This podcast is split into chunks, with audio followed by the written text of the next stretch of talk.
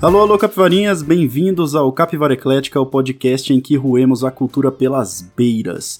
Hoje reunimos uma equipe mais que especial, uma comitiva tolkieniana para falarmos desta série épica, Senhor dos Anéis, Anéis de Poder. Mas antes de tudo, aqui quem vos fala é um Bonilha, um simples humano das terras do norte do Paraná que tem muito medo de ser convocado para uma guerra contra os senhores do escuro. Até porque eu tenho colegas muito mais capacitados para estas lutas, sabe? Meus melões, meus melons no bom e velho élfico. E começa então por ele que vem das terras do sul da comunidade dos anãos, Renan Corsi. Na Maria, pessoal, tudo bem com vocês? E ele também das terras dos maiores artífices têxteis do Brasil, nosso elfo Daniel Orsini. Olá pessoal, tudo beleza? E por fim, o nosso pé peludo, nômade das estações conhecidas como quarto, cozinha e sala, Nicolas Bonilha, bem-vindo novamente. Olá novamente. Tá certo. Então, ó, já começo nos avisos. Se você ainda não assistiu a série, recomendo que você pare agora, porque este episódio vai ter muitos spoilers. Aliás, não só este episódio, porque para esta série Além do episódio de hoje, vamos ter também um episódio especial para falarmos da série como um todo, da primeira temporada inteira. Então fique alerta e deixe um lembrete aí para você. Dados os avisos, podemos finalmente começar. Então, em 1 de setembro de 2022, nós fomos contemplados com a estreia de Senhor dos Anéis Anéis de Poder, Série esta trazida pela nossa querida Amazon e que tem como objetivo trazer as histórias da Segunda Era ali. Histórias essas que são são adaptações de algumas escritas meio perdidas do Tolkien, e então para essas adaptações a gente acaba tendo novas histórias, é, novos personagens, e devo dizer, para essa série eu tô muito empolgado, mas eu quero saber de vocês o que vocês, minha equipe tolkieniana, achou desta incrível série Anéis de Poder? Cara, eu gostei. Né, tá certo que eu, não, eu reconheço que eu não sou um grande parâmetro para gosto ou não, né? O pessoal já me conhece aí de, de episódios passados. Eu fui assistir sem muita pretensão, né? parecia ser algo bonito, mas o Hobbit também parecia ser algo bonito, e a hora que eu fui assistir eu não conseguia, até hoje eu não assisti o terceiro Hobbit. Eu, ah é, meu? Eu, sério? Eu fui obrigado a parar no segundo, eu sério. Não gostei, não mas eu assisti o terceiro. É, então, eu assisti quatro temporadas de uma série para ver que eu não gostava dela, mas eu não consegui ah. assistir o terceiro filme do Hobbit, cara. Foi, pra mim foi bem ruimzinho, assim. Então, eu não esperava quase nada, mas aquele Renan de 12, 13 anos que leu O Senhor dos Anéis há muito tempo atrás, tinha esperança que ia ser boa. E realmente, assim, me surpreendeu positivamente em vários aspectos, né, essa parte inicial. É, como falou ali o Rodrigo, né, o Bonilha, é um, vão ser histórias né, de contos inacabados, né, não citando diretamente, digamos, o livro, mas já citando porque o Tolkien definitivamente só completou o Hobbit e o Senhor dos Anéis. O resto são vários rascunhos que basicamente o filho dele e uma equipe acabaram organizando e lançando de forma minimamente legível, né? Porque, convenhamos, não é tão ruim quanto o George Martin, mas é ruinzinho de ler os livros pelo do Tolkien. Seria tipo isso. É, isso. É um coletado de post-its. Eu não gostei. De, eu tentei ler Silmarillion, não consegui não, meu. É difícil, cara. É triste. Mas eu acho que assim, talvez o pulo do gato que eles podem ter, né, para trabalhar bem essa série, é o limbo que eles estão de licenciamento, deles não terem o licenciamento de todas as coisas que são citadas no Silmarillion, e nem de parte do filme, porque são produtoras diferentes, então eles têm que tomar cuidado com o que eles vão usar, com o que eles vão citar, e eles acabam ficando num limbo criativo. Isso pode ser bom e pode ser ruim, né? Vamos ver isso aí, só o futuro vai poder realmente dizer, mas por enquanto tá bem agradável o que foi apresentado. É, o que eles não gastaram no, no licenciamento, eles gastaram no resto, né? É, é que licenciamento e Tolkien, Como cara, assim? É uma não, mas peraí, Renan, como né? assim não tem licenciamento de todo o livro? Cara, agradece a Tolkien Society.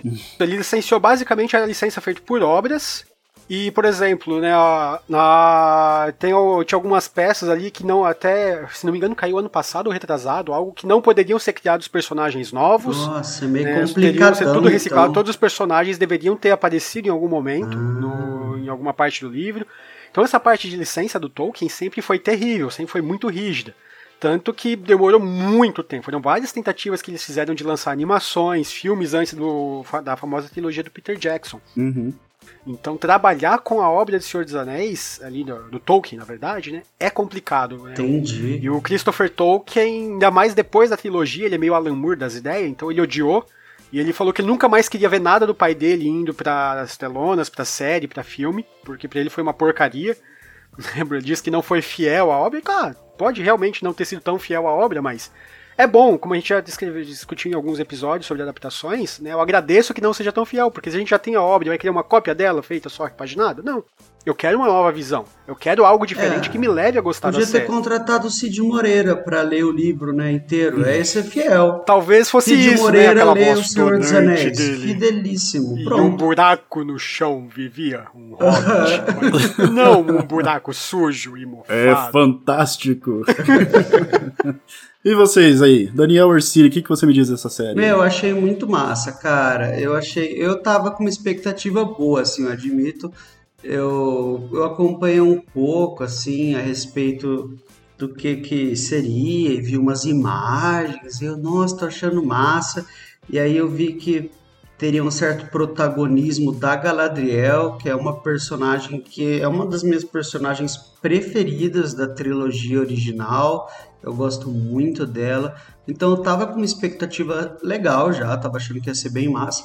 E eu assisti os dois primeiros episódios. Eu adoro fantasia, eu adoro fantasia. Ao mesmo tempo, eu, eu tô me sentindo assim, um pouco com sede de fantasia, sabe? Até sair agora essa leva do Sandman e tal, parecia que não tava saindo muita coisa legal de fantasia. Saiu umas coisas legais com outras de outros gêneros, assim, mas fantasia saiu umas coisas, mas saiu umas coisas meio ruins, não sei. Saiu aquela, aquela coisa esquisita do, no Netflix do, do Arthur. Não sei se vocês lembram, faz um ou dois anos. Ah, não sei, tava difícil sair coisa boa de fantasia. A melhor coisa que eu vi nos últimos tempos foi o negócio fantoche lá, o Dark Crystal do Netflix. Mas daí, cara, eu achei muito bom esses dois primeiros episódios. Eu entrei na pira, assim, eu gostei desse negócio de ser numa época muito anterior ao Senhor dos Anéis. E aí você, eu achei que eles trabalharam. Eu não li, eu li o Senhor dos Anéis, eu li o Hobbit, mas eu não li nada desses outros livros. Aí eu tentei ler o Silmarillion uma vez, mas ah, não é um negócio para mim não. A luz venceu a escuridão e daí nasceu uma pessoa, ah, não sei, é um negócio muito místico para mim, eu não consegui ler não. Mas assim, eu não entendo nada, mas eu gostei assim daquela coisa de dá para ver que uh, eles construíram de uma forma muito boa para mim essa coisa de ser algo muito no passado e que você consegue ver ao mesmo tempo como que aquilo chegou no futuro do Senhor dos Anéis, entende? Do tipo, achei muito massa o jeito dos antepassados do, dos hobbits e o jeito que mostrou as cavernas dos anões eu achei que a Foi ambientação. Um ver aquela morte. É, a ambientação tá perfeita, as interpretações assim destruíram. Eu, eu sou meio às vezes crica para interpretação assim, se eu acho uma interpretação meio ruim, eu fico bem brochado do seriado, sabe? É, e nossa, achei que a, os atores estão muito bons. Eu adorei, assim. É, perfeito não tá, né? Porque as anões ainda não tem barba, né? Se tivesse, aí seria perfeito realmente. Ah, mas isso aí mas, assim, passa eu... um minoxidil, meu. Isso aí resolve rapidinho. minoxidil élfico. É. é um artífice diferente. É. Eu sei, ó, assim, eu, de Senhor dos Anéis eu tenho um, um contexto um pouco mais distante. Eu li o primeiro e segundo livro do Senhor dos Anéis, é, não li mais nenhum depois. E, mas eu joguei bastante os jogos, né? Shadow of Mordor, Shadow of War, eu joguei bastante e tem inclusive personagem de lá que, né? Acho que o Nicolas também já, já jogou bastante, né? Eu queria saber se, se você gostou de, dessas partes aí. Assim como o Renan, eu tinha expectativas incrivelmente baixas para a série. Eu sou provavelmente aqui o mais próximo de um fã purista. Entretanto, eu já tinha preparado a minha mente a lá Shadow of War ou Shadow of Mordor, que é isso é um fanfic, é uma interpretação incrivelmente alternativa de Tolkien. Shadow of War Mordor é e se Tolkien fosse um autor de quadrinhos sombrios dos anos 90? E oh Deus, como é maravilhoso assim. A série parece que tem uma dose de e se Tolkien fosse um autor de, fixa, de ficção adulto jovem do século XXI. E é bem ok nesse ponto. Além disso, eu concordo com o Renan e o Daniel que o ponto alto da série é a cenografia, é a construção de cenas e ambientes. Nesse ponto, Jeff Bezos para de gastar dinheiro com foguete e põe nessa série. A, a série é maravilhosa. Ela e falando nesse ponto alto, se você quer dar um destaque para essa série, você pode pausar quase qualquer cena, a qualquer momento, e você vai ver uma cena bonita, parada. Ainda é excelente nisso. Tal qual a maior crítica dos livros de Tolkien, né? Dizem que ele fica páginas e páginas descrevendo o cenário Nossa, e dando livro detalhes. Um é, é difícil. E você vê isso na série, cara. Eu vi um vídeo do Gaveta, né? Que ele é mais especializado nessa parte de vídeo. Ele analisando todo o contexto dessa série, ele falando que é uma série muito film, filmográfica, acho que é. Porque ela parece muito realmente um filme, assim, cada episódio parece um filme, assim, de tanta qualidade que tem. Óbvio que essa qualidade veio de um uhum. gasto enorme, né? A gente tá falando de mais de um bilhão Sim. de dólares para uma série de Senhor dos Anéis. E aí, isso eu acho que ficou bem nítido, que há pouco, como a gente falou, há pouco tempo a gente gravou até sobre Sandman, eu assisti a série também né, há pouco tempo, e você nota, é ruim Sandman? Não, é bom para padrões de série. Agora, essa série, o, o Anéis de Poder, elevou a qualidade visual, eu acho, assim, a outro patamar. É algo que eu não vi em série. É uma, são quadros que vão aparecendo, né? É muito bonito acompanhar. É, eu falei ali rapidinho, a hora que apareceu Moria, a gente vê nos filmes aquela coisa desolada e você vê a, a cidade dos anões no ápice, cara, eu fiquei maravilhado. Era exatamente o que eu imaginava como uhum. seria o, o, ápice ali né, da uhum. sociedade anã. E você para e. Nossa, cara, realmente, você vê todos aqueles detalhes que remetem àquelas cenas lá, depois tudo encarquilhado, tudo devastado é lindo, cara. É uma quase indescritível. Uma coisa que eu sensação. percebi também dentro da, da série é que, mesmo é, assim, sendo, vamos dizer, estúdios diferentes, a Amazon pegou muita ideiazinha ali do, dos filmes, hein? Porque muita coisa tem a mesma estética. O músico é o mesmo, Howard então, Shore. Aí eu acho que é, eu acho que é até jogar seguro aí, porque se eles pegam algo que quebra demais, ia ter muito. A gente já tá vendo uma série tá no hate por Sim. motivos idiotas. E eu acho que aí eles iam abrir a porta para quebrar muito a expectativa de fãs. O Senhor dos Anéis é uma obra né, que tem muito fã que veio só dos filmes. Muita gente que não leu. E se você quebra muito essa parte visual, é complicado, né? Então eles têm que manter algo. E uma coisa que me chamou a atenção, até como né, puxando essa questão da semelhança com o que já foi lançado, e algo que o Daniel havia comentado sobre os trejeitos, né, a, a interpretação dos é, atores, né? A minha esposa, que não era grande fã, assistiu no começo do ano, mais ou menos, a trilogia pela primeira vez comigo. Assistindo a série agora, ela chamou a atenção né, de como, por exemplo, as expressões que a atriz que faz a Galadriel na série remetem muito a Galadriel Eu também né, senti isso, filme. cara. Mesmo ela sendo a Galadriel da Terceira Era, sendo aquela rainha uhum. sábia, aquela senhora mais estoica, né, tendo outro significado já, né, outro papel, ela ainda tem mesmo, né, aquela energia jovial, ainda você consegue ver todas as expressões que a atriz da Galadriel da Warner, da New Line, New Line né, fez também. Então Sim. acho que eles tiveram um cuidado bem bacana em manter essa relação com eu o que já havia sido lançado. no Elrond, sabe? Eu também senti, eu acho que eles, eu acho que ele, acho que os dois atores fizeram um estudo, tá ligado? Do, dos é. atores anteriores. Sim. Eu só acho que o cabelo do ator do Elrond devia ser um pouco menos Barney Stinson, cara. Eu olho para ele, eu vejo Barney Stinson ou o Matheus Nastergaile. É, o Nastergaile. Mas você tem que entender que essa eu série vai ser Legend Wait for Derry. Não é. tem, cara. Ô, Renan, mas me explica uma coisa aí. Você que é um lore master de Senhor dos Anéis. Se, se a Galadriel, pô, Power Girl ali, descer o cacete em todo mundo por que que lá no Senhor dos Anéis ela ficou só rezando na floresta, cara? Por que, que ela não deu uma ajuda pra galera lá? Por que, que ela ficou lá em então, né, retiro, né? tá ligado? E aí que Pô, ela não ficou só rezando, lá dar uma né? mão pra molecada, entendeu? Então, o que, que aconteceu com a Galadriel depois da visitinha da ali da comitiva, né? Que eles se despediram e o Gandalf estava morto até então. O Nicholas qualquer coisa também pode dar uma ajuda aí. É, pelo que eu me lembre, ela pressentiu que o Gandalf ia retornar, que o Gandalf é um Maia, né? Ele tem toda aquela história, então ela teve visões e pressentimentos de que ele ia retornar. E ela pediu que o Senhor das Águias, o Gwaihir, fosse até o pico, aqui acima de Casadum, Caradraz, aquela região lá, eu não lembro, são vários picos ali, lembro de Caradraz como principal que fica acima de, Mo de Moria. E ela pediu pro Rei das Águias ir lá porque ela pressentiu que Gandalf ia ressurgir. E junto com isso, Dol Guldur, que é a fortaleza do necromante que ficava ao norte, mandou vários ataques, tanto contra Tranduil, que é a, na Floresta das Trevas, onde mora o pai do Legolas, quanto na floresta ali em Lórien. Então ela não tinha Entendi. como ajudar ou fazer outra coisa. Ela precisava resguardar lá, ou Gondor ia Ela ser ficou atacada por todas as frontes. fronte de- Então o papel ali. dela com Tranduil foi isso. Foi segurar a uma segunda maior fortaleza de. os ataques da segunda maior fortaleza de Sauron. É que ele se estabeleceu sempre, desde que houve a debandada de Morgoth, o Sauron teve alguns pontos onde ele se estabeleceu no norte da Terra-média. Então lá era uma o segundo região em comando dele. O central estava em Mordor, né, pela importância de Gondor e tal, e todas as profecias e os dizeres que os homens da Terceira Era deveriam enfrentar ele. Então, aliado a essa coisa dos elfos, cara, a gente já teve É, duas é, eras, a gente tentou, não deu certo, agora é vez de vocês, tô tirando meu corpo.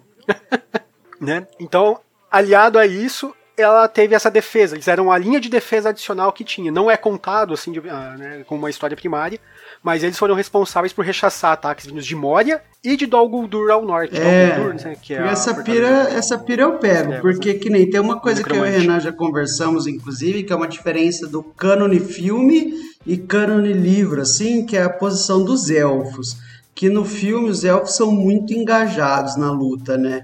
E eles participam lá da batalha do segundo filme. Em, O Abismo de Helm. No Abismo de Helm. Isso. E já nos livros eles estão meio, ah, meu, vocês humanos aí que não quiseram destruir o anel, agora vocês que se foda. A gente vai pegar lá nosso cruzeiro pro spa no oeste e pau nos seus cus, sabe? É assim, é que se ela Galadriel fosse no Abismo de Helm, já tinha acabado em uma hora a batalha. Então ela fez É. assim um.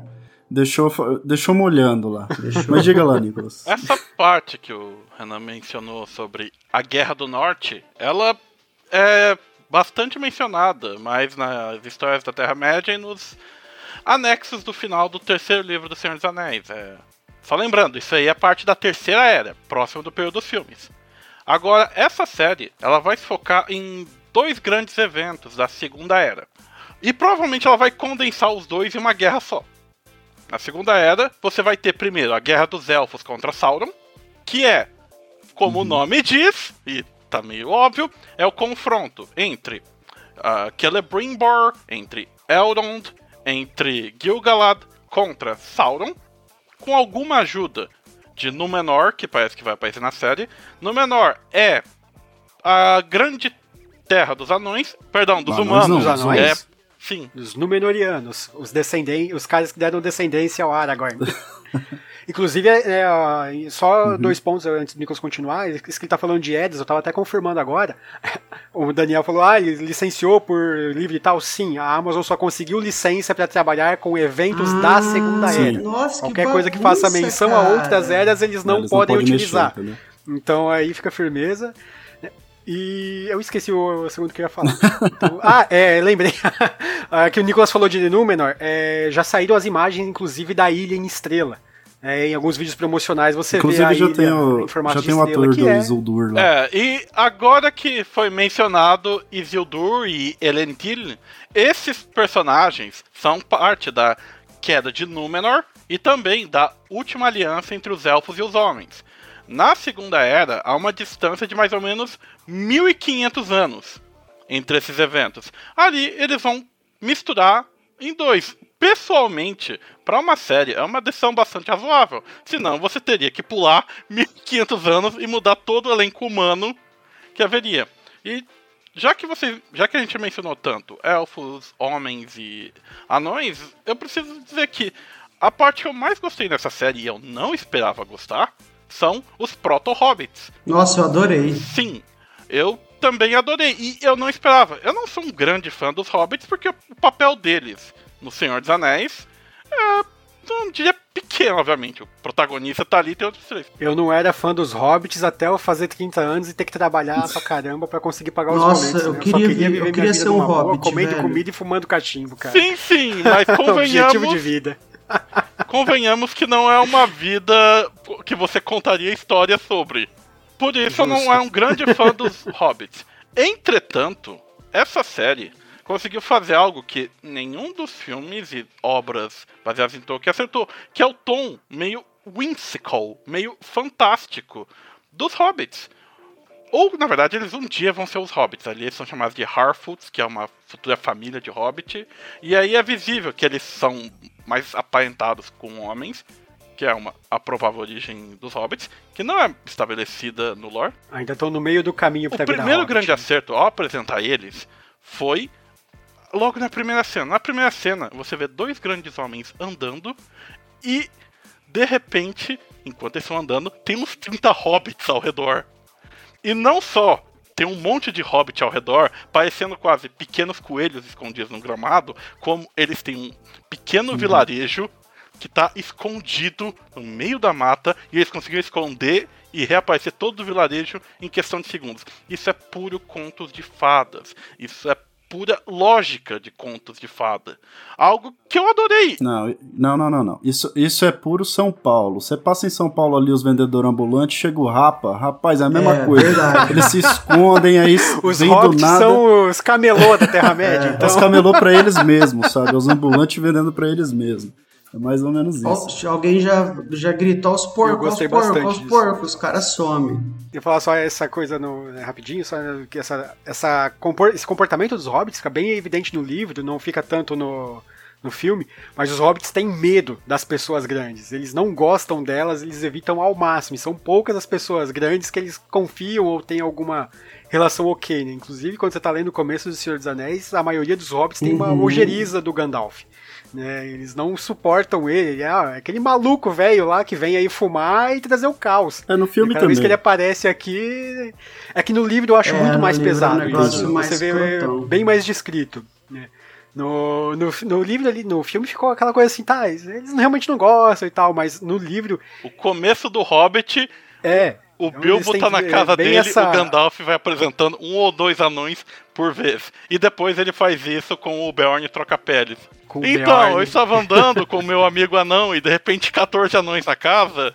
Quem nunca passou por uma situação? Eu falo, uma coisa que eu acho talvez o único acerto que a gente tem no Hobbit, no filme, e eles trouxeram pra, aparentemente pra essa série, é que os anões não são tudo igual. Eu acho que é incrível, quase toda obra de fantasia não é tudo escarrado um Verdade. cópia do outro. É uma coisa que eu tinha muito medo de ver a adaptação do Hobbit. Mas todos os anões que aparecem no Hobbit, os 13 anões, eles são muito distintos. É fácil você distinguir quem é quem. né? É algo que nem toda obra de fantasia medieval, né? Que é, eles geralmente escarram sempre anão, é tudo a mesma coisa. E eles são sempre aquele povo super ranzinza, fechado, que não fala Bucha nada. É. E aí não, né? Novamente, eles estão pegando essa ideia colocaram anãs, cara. Só como o Rodrigo falou, né? Não vi a barba das anãs ainda, mas gostei demais da. Como que é o nome dela? Giza, Diza, isso, Diza. Achei Eu gostei demais também. dela. E eu assim, cara, os anões estão muito legais, cara. Eles têm personalidade. Nossa, cara, me quebrou aquela cena, meu. Ah, eu vou te expulsar daqui. Mas o que, que aconteceu entre a gente? Não sei o quê. Eu não consigo entender. É, pra você foi só um piscar de olhos, mas você não veio no meu casamento e tal. Tipo, Você quando você viu que o Sim, cara tava magoado, tá ligado? Isso. Nossa, eu achei muito, Aham, muito eu bom, achei isso velho. muito legal também, cara. Eles passam, é tipo aquela coisa, a noção totalmente dispar que as raças Aham. mortais têm do tempo em relação aos Nossa. elfos, né? Piorou de cara, mas eu tava aqui ontem, cara, faz 20 anos. Eu casei, eu tô com um filho já. Você e- cagou, sabe? E aí, você quer cagou. falar que é meu amigo? Duas décadas que você não aparece aqui, Barney. E aí vem aqui querendo colocar um terno e É. vamos tomar uma, né? um detalhe que eu concordo que a cena em si foi maravilhosa, mas a parte nerdão dos livros diz: os anões não achariam que 10 anos é um período tão longo. Mas, ok, ainda porque assim. anões, anões vivem pra caramba, Ainda né? assim, Mas acerta no é clima igual e na ideia que anões são mortais, elfos são imortais e não se preocupam com o tempo. E de fato, os elfos não dão a mínima pro tempo. Porque os elfos só têm duas formas de morrer: morrer por combate, morrer por uma maneira violenta, e a outra é basicamente virar um pequeno espectro ao longo do tempo, de acordo com o sofrimento na vida. Senão, um elfo que tem algum problema pega um barquinho, vai para as terras imortais e se quiser volta. Inclusive, um elfo que morra pode reencarnar. Nessa época ainda. Depois vai surgir algumas cláusulas e limitações. Mas voltando a Hobbits e Gandalf, tem um personagem que literalmente caiu do céu na série. Mas não é o Gandalf, né? Porque o Gandalf só chega na Tem- terceira era, não é? Ninguém sabe, cara. Não, o Gandalf tá desde a primeira. Sério? Gandalf é o Maiar, ele Os Istaris, a Ordem É, de Mago, ele vem quase que chega junto na com o Sauron. terceira. Mas tecnicamente não impede. O É. ponto que eu achei divertido foi literalmente caiu como um meteoro na terra dos hobbits. Isso não tem nada de cânone, mas senhor, isso é maravilhoso, porque hobbits reagindo a um homem que caiu de uma espaçonave é algo divertido demais. Nesse ponto, Amazon, viole o cânone, por favor. Eu quero o Gandalf nessa Ah, época. meu, o cânone tá aí pra ser violado, velho. Para. Os pessoal fica respeitando o cânone. Para de falar como um Para, herético, ô. cara. Daqui a pouco vai ser- você vai virar protestante. Não, Daqui a pouco vira testando alienígenas do passado, hobbits sabe? astronautas. Eu quero essa campanha de RPG pra amanhã. Mas é legal, ó, uma coisa que eu também. A gente falando. Já voltando um pouquinho daquele papo lá de, de personagens parecidos. A Nori, pra mim, parece muito uma mistura do Bilbo com o Frodo. É. E aí, junto com aquela amiguinha dela lá, a Pop, fica igualzinho o Sam e o Frodo, velho. Duplinho, é igualzinho a duplinho. mesma coisa. Ela querendo fazer Sim, merda e a fórmula para, ali." meu pai, isso vai dar ruim, mas vai, vai. Eu vou te acompanhar, mas vai dar ruim. Mas o que, que pode ser esse cara que caiu do céu aí? Cara, tem muitas Eu acho que é alguma coisa ruim, meu. Não, já falaram, né? O Gandalf foi a primeira ideia que surgiu, porque, nossa, caiu o cara do céu no meio dos hobbits, e o Gandalf ama os hobbits, e, é, E, e o Gandalf é a especialista em runa chamas. do filme, magia do de G, fogo, numa e- das cenas. É. Mas tá, aí eu falo, né? Não sabemos se pode ser, não sabe se vai bater, o que, que vai ser, porque aí ele começa a usar os poderes e a, a dos vagalumes lá, e os vagalumes desfalecem, não sei se eles morrem, né? O que acontece exatamente. Aí, não, mas pode ser uma outra forma que o Sauron tá dando de se enfiar ali no meio. né? Ou tem muito papo também que vai ser um outro mago que pode vir, Aí já na brecha de contratos de cláusulas contratuais mais atuais, né, que aí eles podem inserir personagens novos, né, não precisam ficar só usando os do cânone. Não acho que precise, porque tem gente pra caralho lá que eles poderiam usar, mas Eu devo dizer, se for bem feito, nada contra. do meu coração, Então, qualquer personagem que não seja o Gandalf vai ser uma decepção pra mim. Pior ainda se for o Sauron. O Anatar, que é a Tomara forma mais comum dele Gandalf, dessa então. época, é descrito como praticamente um príncipe élfico maravilhoso. é, então, eu acho que o único que me decepcionaria ia ser se fosse o Sauron, cara. Por- Justo por isso, que eu, até pela forma como ele volta e como ele é acolhido depois entre os elfos e os humanos, pra ele ter caído no meio dos hobbits Uhum. ali, ia ter que ter um malabarismo muito grande pra inserir ele em meio aos Mas- Númenóreanos e desenrolar a trama que a gente sabe Mas ele não pode ser desenrolar. um daqueles cinco magos Pode. lá, os outros dois que ninguém sabe? Então, é outra ah, coisa que tem, porque tem os outros cinco magos lá e tem os magos azuis que ninguém nunca fala Uhum. nada. Pouco se sabe que depois de um tempo eles vão pra leste e ficam perdidos na história, né? O Tolkien esqueceu que eles existiam e não escreveu muita coisa sobre. Então tem muita suposição, né? Então seria o Gandalf, Sauron, um, um dos magos azuis. Ninguém falou no Radagast, mas Não. Radagast, sabia. Radagast Por que tá- não? Depois do Radagast Tá no Hobbit, algum lugar. Nossa, cara, como que é o nome daquele lá? É o Bombadil, É velho. o Bombadil. Tenho certeza, velho. mesmo, por velho. favor, também não. Nossa, meu, e o Bombadil É o mora Bombadil. por ali, não mora? Hum, ele mora, ele não mora tão longe da provável região do Anduin, onde estão essas criaturinhas. Só vê o É um maluco pouquinho daqui a longe, é pouco que também é cantando. complicado a gente falar em distâncias, porque vão ocorrer cataclismas que vão mudar Sim. totalmente a geografia ainda da Terra-média, né?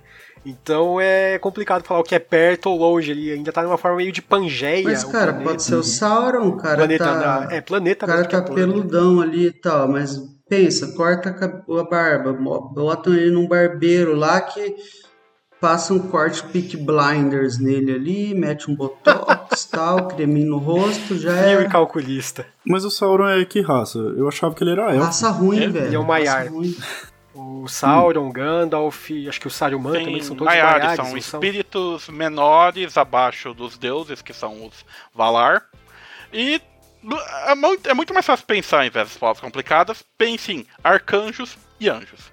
É bem mais simples. Ou deuses e Meio semideuses. blasfêmia isso aí, hein? meio blasfêmia isso aí. Tolkien era católico, ele evitava usar termos que remetiam a isso. Eu só fiquei um pouco triste que não apareceu o Morgoth. Eu queria ver muito o personagem, velho. Porque, pelo assim, eu não conheço muito, né? Então eu co- conheço alguns trechos de algumas coisas, assim. E pelo que eu vi de Morgoth, parece aquele cara pica. E eu queria ter muito visto o personagem, fiquei um pouco chateado em relação à série. Mas acho que é porque eles também não podem trazer, né? Na Então, primeira era. Tá bom. Eu não lembro como que a, como ele é trabalhado exatamente ali na Segunda Era. Acho que só pode É. ser citado pelo licenciamento tipo- deles. Mas eu vejo o Morgoth, assim, colocar um cara quase, assim, que não precisa falar muita coisa, só ter presença. Tipo, sei lá, um Henry Cavill, que interpreta uma pedra ali, mas é grande, forte, bonitão. E tá, é o suficiente, cara. Basicamente o que o É Morgoth tipo é. um jogo que você compra e tá com. Você não zerou ele ainda, daí tá com um monte de personagem bloqueado, tá ligado? É os que eles não podem usar, assim.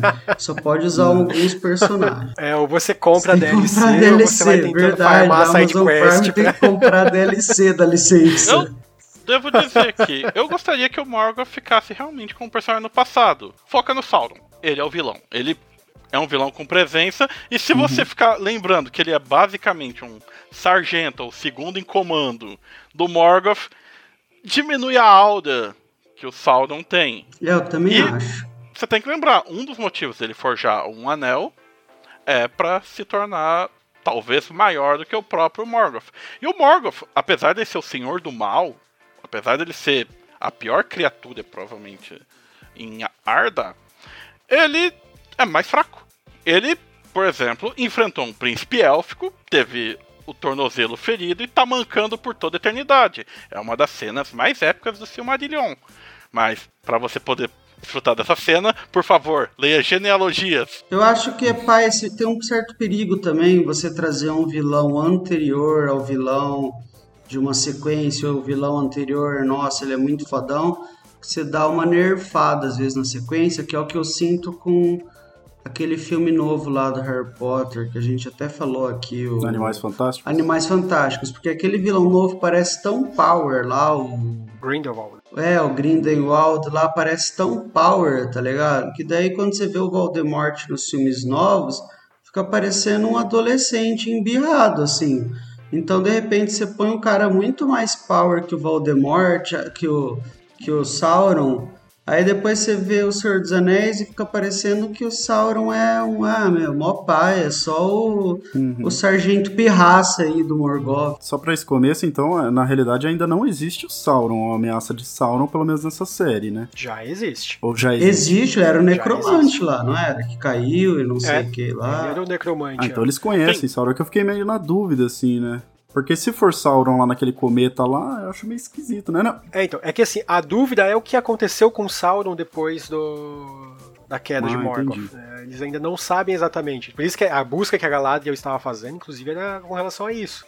Como Ela pressentia que ainda existia o toque né, da, da maldade ali, o toque maligno de Morgoth de alguma forma. E eles buscavam conter os planos de Sauron. Ele é sabido que ele é ajudante de Morgoth, ele cai, ele se finge de bonzinho, ele foge os anéis, ele tá, dá uma tramóia, foge com a galera toda, tem a guerra lá que arranca o dedo dele, e aí ele vira aquela torre grandona lá do filme Torre do dos Olho. Torre do Parabéns olho. por resumir a vida de Sauron em É. um parágrafo. Eu não É, você conseguiria. acorda e virou uma torre.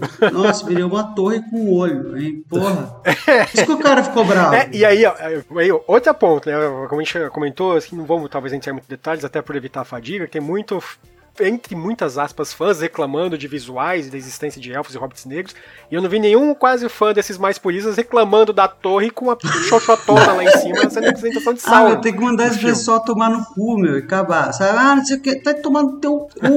Acabou a história, acabou a discussão. Eu acho que, eu acho que é ridículo esses caras que, tão, que ficaram reclamando, que eu acho até importante a gente falar disso no episódio, porque ela é calcada simplesmente em, em racismo, entendeu?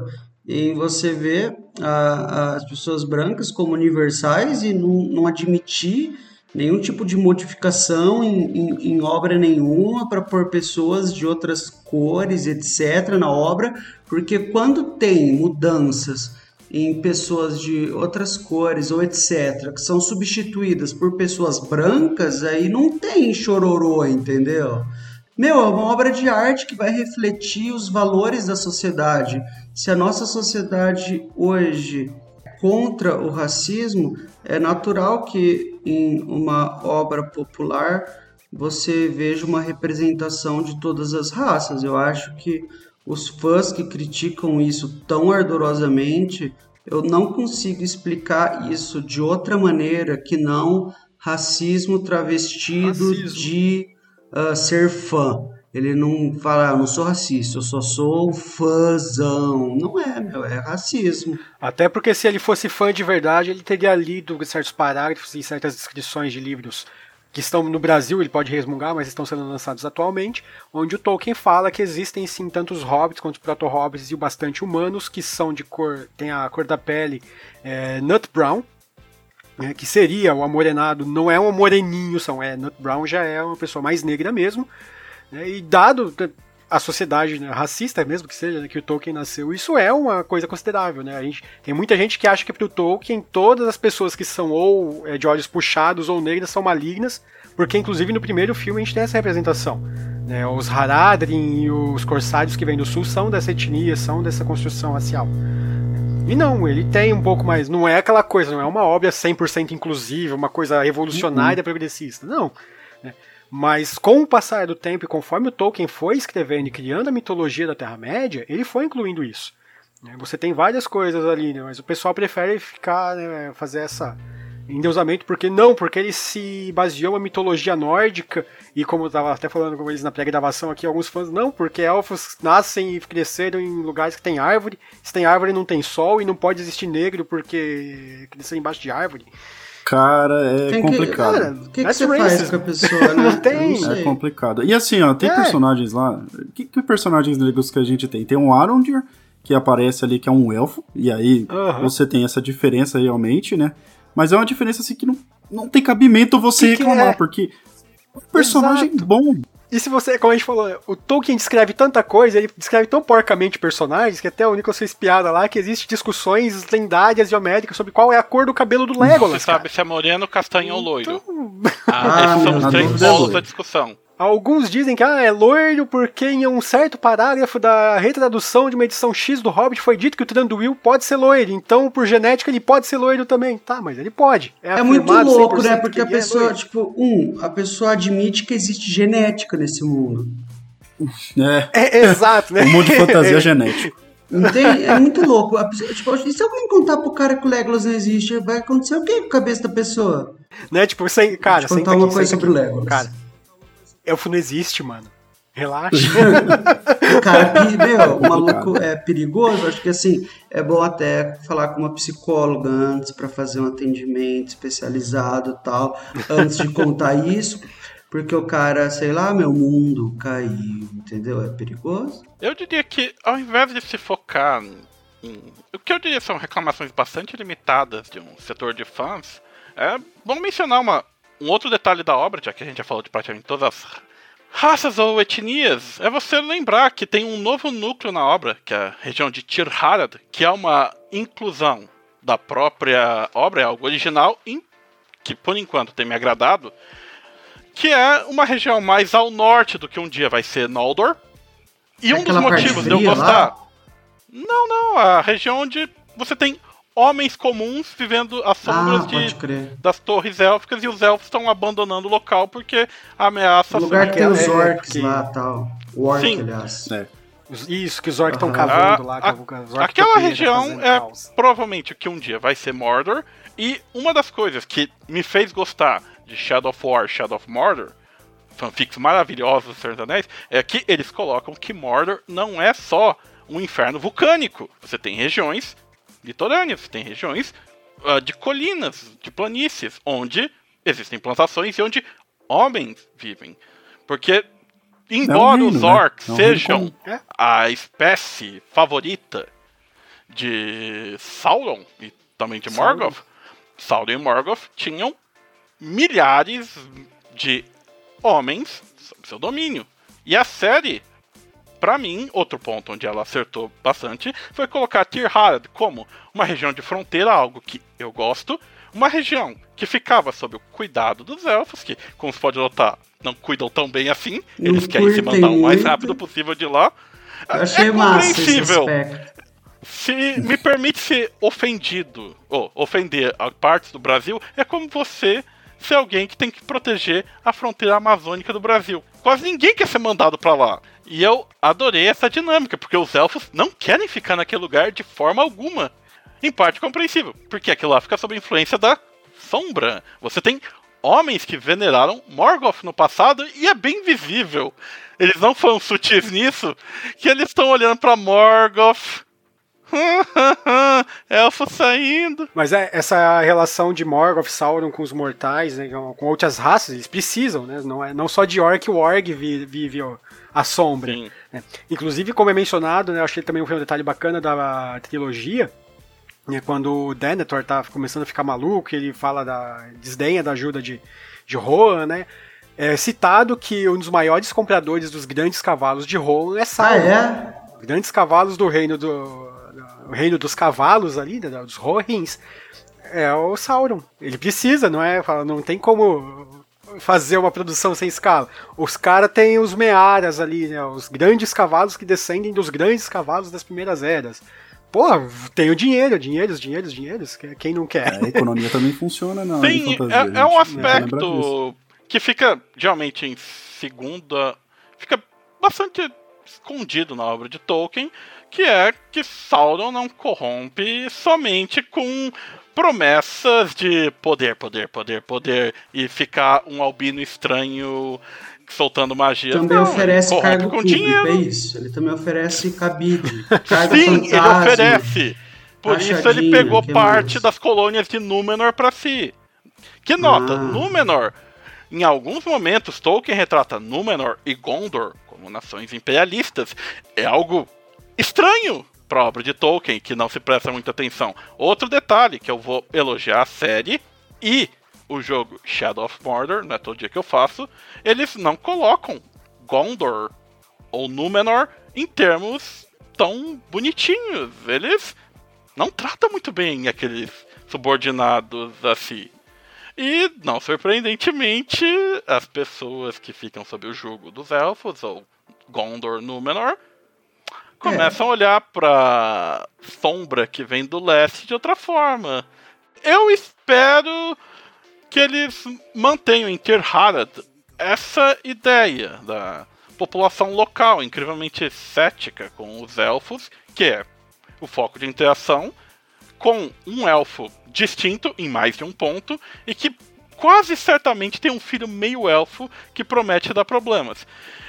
E essa parte me interessa. Eu quero ver como eles vão desenvolver isso, porque eu genuinamente não consigo ter certeza o que. Mas então, é um, então aquilo lá que tá acontecendo lá é um plano do Sauron para fazer com que os humanos fiquem contra os elfos. Tem todos os indícios. É, basicamente ele tá fazendo as fundações de Mordor é. lá. É, pode ser também. É porque é uma... Tirharad fica onde um dia vai ser a região ah, de Mordor. Ah, não tinha pensado isso. Até aquela construção de túneis e afins remete muito à geografia de Mordor que é descrita nos livros e aparece Nossa. também no filme.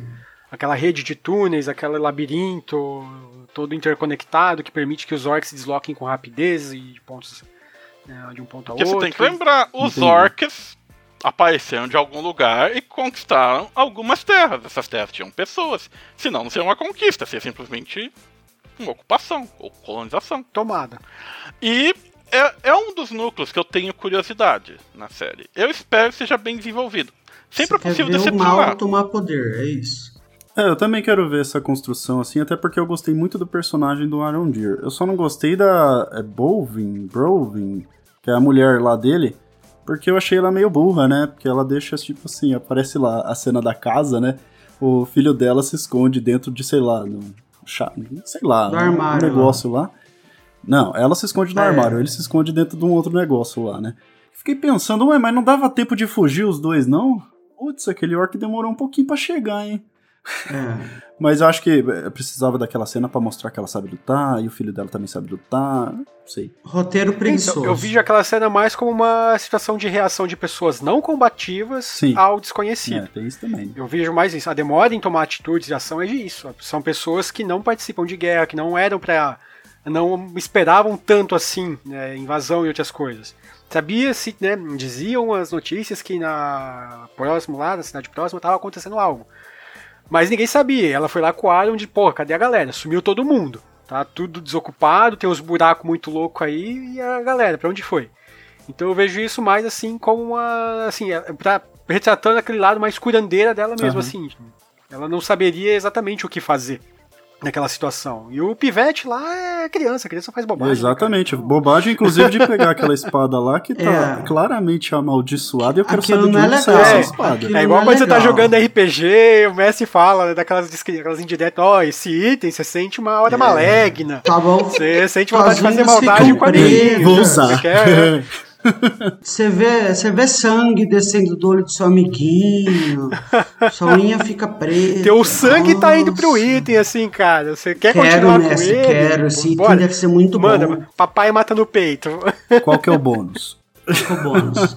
Mais É, um, mais bem- um, mais um. Tá aí, o que que ela me Aliás, dá a, a aposta que também é provavelmente mais óbvia. O garoto é um meio elfo, sim ou com certeza? Não sei. Não sei. Eu não vi as orelhas dele, não. Fa- Manda os, É. os fãs aí fazer um teste É genético é, então, de mesmo elfo. por orelha é difícil, porque essa coisa de meio elfo é outro ponto complicado, né, da história, porque o meio elfo pode se optar por se tornar um elfo, vulgo Elrond, né? O Elrond é o meio elfo, Uhum. mas ele vive como um elfo puro, por assim dizer. Ele é um elfo. né? Mas se for pegar pela genética que a pessoa tá falando, ele não é. Uhum. É, nesse aspecto é visível que Tolkien preferiu a genética fantástica. Tipo os Targaryen de Game of Thrones um teste Targaryen são basicamente elfos malignos, albinos, que montam dragões e casam entre si. Elfos Agora- albinos É malignos bem interessantes, eu devo dizer. Ó, mas a gente tem o artefato que é essa espada aí. E agora que apareceu o Celebrimbor, que é o artífice dos anéis, eu tô, tô querendo ver o que, que vai acontecer. Será que ele vai se juntar com o Sauron pra fazer as coisas ali? Ou ele vai. Ele que vai fazer os anéis e o Sauron que vai corromper? O que, que vai acontecer aí? Eles desenvolvem juntos umas coisas, né? Mas aí a galera começa a ver que o Sauron, pô, parece que o Sauron não é tu tocou É, nossa, jet fiz um anel assim, muito né? forte, dei pro Ah. cara, agora parece que ele é meio do O- mal, hein? Nossa, O que Celebrimbor, ele é mais astuto na obra original do que, por exemplo, em Shadow Ah, of ele é muito War, astuto, nossa. O jogou. Cara fez o anel do mal e deu pro cara mais do mal. Ele não astuto. fez um anel. O anel foi feito pelo Sauron em segredo. Com as técnicas que ele aprendeu do Celebrimbor. Ah, três, meu, o Celebrimbor também nossa. fez os três anéis, os anéis dados aos elfos, no- quer dizer, aos elfos e depois ao Gandalf. É, esse ele também fez os três em segredo. E ele começou a alertar outros elfos que tem algo suspeito com esse Anatar, o Senhor dos Presentes. Eu não posso imaginar o que tem suspeito com um cara bonitão, simpático, ultra agradável, que chega dando presente pra todo mundo. Quem Que suspeitaria cara desse astuto, sujeito? hein, meu? Esse é o cara astuto. Olha, Meu o. Celebrimbor, no na obra que o Rodrigo provavelmente tá mencionando, que é Shadow of Mordor, Shadow of War, ele realmente fica amigão do Anatar Sauron. Só que aquela obra é mais um Senhor dos Anéis Unleashed. É um Senhor dos Anéis escrito nos anos 90. E se Celebrimbor virasse um espírito da vingança que possuísse um Aragorn sombrio e juntos forjassem um novo anel para enfrentar o Sauron em Mordor? É, é Unleashed. É só assim, eu não vejo assim nada demais também dele ser enganado, como ele acaba sendo. De, Apesar de Ele ele tomar enganado. algumas providências contra, ele é enganado pelo Anatar. Mas o Sauron é um Maiar também. E ele é talvez o Maiar mais forte que pisou na Terra-média. Mais Ele vai poderoso. ser definitivamente no futuro. Tanto que ele conseguia basicamente ter poderes Eu não vejo ao Morgoth. então mal numa seria- pessoa ser enganada nesse nível, mas eu não chamaria ela de astuta, entendeu? Só isso. Eu, tipo, eu usaria outros adjetivos. Por exemplo, ele é um ótimo Pô, artífice. Chega o Morenão dando presente, prometendo o anel ali Eu, eu aceitaria, mas eu não sou astuto. Eu não me considero uma pessoa astuta. É, Isso é é distinta, porque o meu ponto da astúcia é que ele já suspeitava do Anatar antes de ele se revelar. O que na obra de Tolkien não é deixado claro aos personagens. Mas um outro detalhe, que é mais pro que vem à frente, que eu estou curioso, é se a série vai ter o momento onde o Sauron é derrotado e é levado como prisioneiro em Númenor. Bom, Se eles vão misturar, saber, né? se eles vão misturar as duas guerras, a guerra dos elfos contra Sauron e a última aliança, no meio disso tem uma das melhores partes da obra de Tolkien, que é o momento onde os homens derrotam Sauron e tem uma decisão genial. Vou levar Sauron como meu prisioneiro e logo depois transformar ele no meu conselheiro, o que pode dar de errado. Se a série der espaço para isso, Bezos, dois foguetes, por favor. Dois foguetes seriam bom, isso é verdade. Bom, mas então, já acho que a gente já tá falando de expectativa. O que vocês têm expectativas aí em relação a essa série aí? Porque a gente só falou de dois episódios e olha tanta coisa que já, já foi dita, né? Eu, ó, eu, por mim, já digo que eu tô com expectativa muito alta. Eu acho que ó, uma das coisas que eu acho que é a Nori é uma parente antiga dos Baggins, dos bolseiros, porque a menina gosta de tudo que é aventura e tal. Como que é o sobrenome dela? Brandyfoot. Então você vai, qual que é o rio que passa perto lá da região Brandy do condado? Brandywind. Olha só. Brandywine. É. Vai ser a prefeita. Então já vai fazendo as conexões e tal, e vai levando Mary Brandybook. Verdade. Tem, vai fazendo todas as relações de pedaços, que ele gosta de fazer essa relaçãozinha de nomes semelhantes em linhagens e afins, então quem sabe a gente não tem um parente do Mary hum. e, consequentemente, do Frodo ali. Né? Um parente muito Legal. distante, eu devo reiterar. Sim, é. muito é, mesmo. 1500 anos, né, meu? Então eu tô com a expectativa bem alta em relação a essa série aí, porque eu acho que ela me animou muito os dois primeiros episódios. Tudo. É tudo muito lindo e, assim, a história às vezes é um. Não sei, tem um, uns furinhos ali, mas é muito legal de acompanhar. Eu tô achando muito gostoso, assim. Tomar que tenha bastante. E vocês? Eu tô com expectativas boas, assim. Eu gostei muito dos dois primeiros episódios. Uh, eu gostei do, do ritmo, gostei do andamento. Eu gosto de uma história contada de forma lenta, igual essa, sabe? Mas eu acho, eu acho até que é um ritmo que é uma conversa que a gente tem bastante aqui, que as histórias têm ficado um pouco mais é, rápidas ultimamente, né? Os seriados têm ficado um pouco mais rápidos ultimamente, assim. E eu gosto disso, acho que eu, eu sou meio lerdo, sei lá, preciso de pouco fiapo de narrativa para já me alimentar bastante, assim. Eu não sei se é porque é, minha forma preferida de consumir conteúdo narrativo seja via livros e literatura, onde tipicamente mesmo, mesmo os livros mais rápidos se desenvolvem lentamente comparados com o cinema e seriado. Então, assim, eu gosto de um desenvolvimento lento e, assim, eu acho que vocês concordam que esse seriado ele tem um ritmo mais lento do que os outros, né, uh, que uhum. tem saído. Eu gostei bastante disso. Eu estou bem ansioso pelos próximos episódios. Foi a melhor coisa de fantasia que eu vi nos últimos tempos. A uma única coisa que me deixa um pouco pessimista é uh, sobre novas temporadas, porque que nem vocês falaram aí que foi sei lá quanto o custo desse negócio, meu bilhão, sei lá. Uhum. Aí eu não sei quanto que é o cálculo para eles verem se vale a pena ou não fazer outra, sabe? Para um negócio é o que o Nicolas falou, dois foguetes e meio. Tão caro assim, entende? Eu vi que Sandman mesmo, eles não sabem se vão fazer por causa do custo. Imagina um negócio desse, desse calibre. Mas ao mesmo tempo, se eles fizesse, fizerem uma temporada que feche uma história legal, para mim tá massa já. Mas é um negócio tão bom que eu fico com a impressão que eu gostaria de ver mais, sabe? Então, eu acho que minha única, o meu único pé atrás é sobre isso. uma produção tão cara é, se eles teriam é, capacidade assim de produzir mais. Eu eu tô numa situação complicada. Eu não esperava nada dessa série e eu ganhei uma injeção de otimismo que eu não esperava. E eu não gosto de ficar numa situação de otimismo com séries. É algo que vai contra meus instintos. Eu imagino que uma série torrando 600 milhões por temporada é algo insustentável. E eu vou me basear na única série que eu consigo comparar essa. Marco Polo da Netflix. Marco Polo da Netflix, se você gostou dos visuais dessa série, assista a primeira temporada. É tão colossal é em escala quanto essa. Aí você vê a segunda temporada e você pode notar o orçamento declinando generosamente.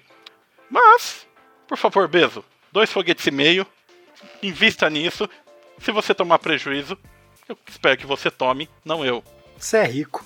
Uh, mas, da série em si, uh, o que me faz querer continuar assistindo ela são três arcos. são os arcos que eu não esperava até que fosse gostar. Os Hobbits e o Estranho, que provavelmente é o Gandalf, mas vejamos. O arco de Tyr Harad, futura Mordor, que eu achei bastante promissor. E não me decepcione, eu adoro Númenor. Eu adoro a Calabath que é o apêndice que fala sobre Númenor. A história dela é muito interessante. E, por favor, que retrate com a glória, esplendor e a futura decadência que terá. Bom, eu já falei bastante nesse episódio, já tô cansado, vou ser curto aqui. Parecido com o Nicolas, me surpreendeu muito positivamente para algo que eu preferia não manter nenhuma expectativa e eu fico meio com medo de ter criado expectativa depois de ter visto esses dois lindos primeiros episódios. É, então eu não quero nem pensar em possíveis arcos. Eu vou deixar simplesmente me levar pela maré e aonde é, eu for levado ali, espero que vale a pena. Eu vou tentar, como eu estou vendo fazendo, a maioria das, das, últimas vezes que eu vi obras é, adaptadas, eu vou tentar não me ater tanto à lore oficial, eu já conheço o suficiente do lore oficial, eu quero ver algo um pouquinho distinto agora, não tenho essa necessidade doentia de ver uma cópia escarrada, então tô aí pro que der e vier. E se eu assistir quatro temporadas de Seinfeld, que vai ser assistir essa temporada completa aí de Anéis de Nossa, Poder. pensou o Seinfeld contando do Senhor dos Anéis? Ele entra lá na cozinha dele, tá, tá, tá, tá, e aquela do Hobbit que pegou o anel que deixava ele invisível. Aí, então é isso aí, capivarinhas. A gente fica por aqui hoje, mas lembrando, vai ter outro episódio depois pra gente terminar toda essa temporada aí de Senhor dos Anéis, Anéis de Poder. E também, assim, já se você gostou do episódio, diga pra gente lá no nosso pod Capivara Eclética e comente que personagem que você gostou, o que, que você tá gostando da série, se você tá gostando da série, seria interessante também. E a gente vai estar tá por lá para responder o que vocês quiserem, tá? A gente fica por aqui hoje, mas semana que vem a gente volta. Falou e até a mais. Falou pessoal, cuidado aí com os anéis que vocês botam no dedo e tal. De resto, tá tudo sossegado. Falou pessoal, valeu pela audiência, dá aquelas 5 estrelinhas marotas pra gente lá no Spotify. E não confie em qualquer morenão de pele pálida que chegar oferecendo uma penca de anel para você, tá? Ele pode ser o Sauron escondido e querendo te corromper. É isso aí, gente. Falou!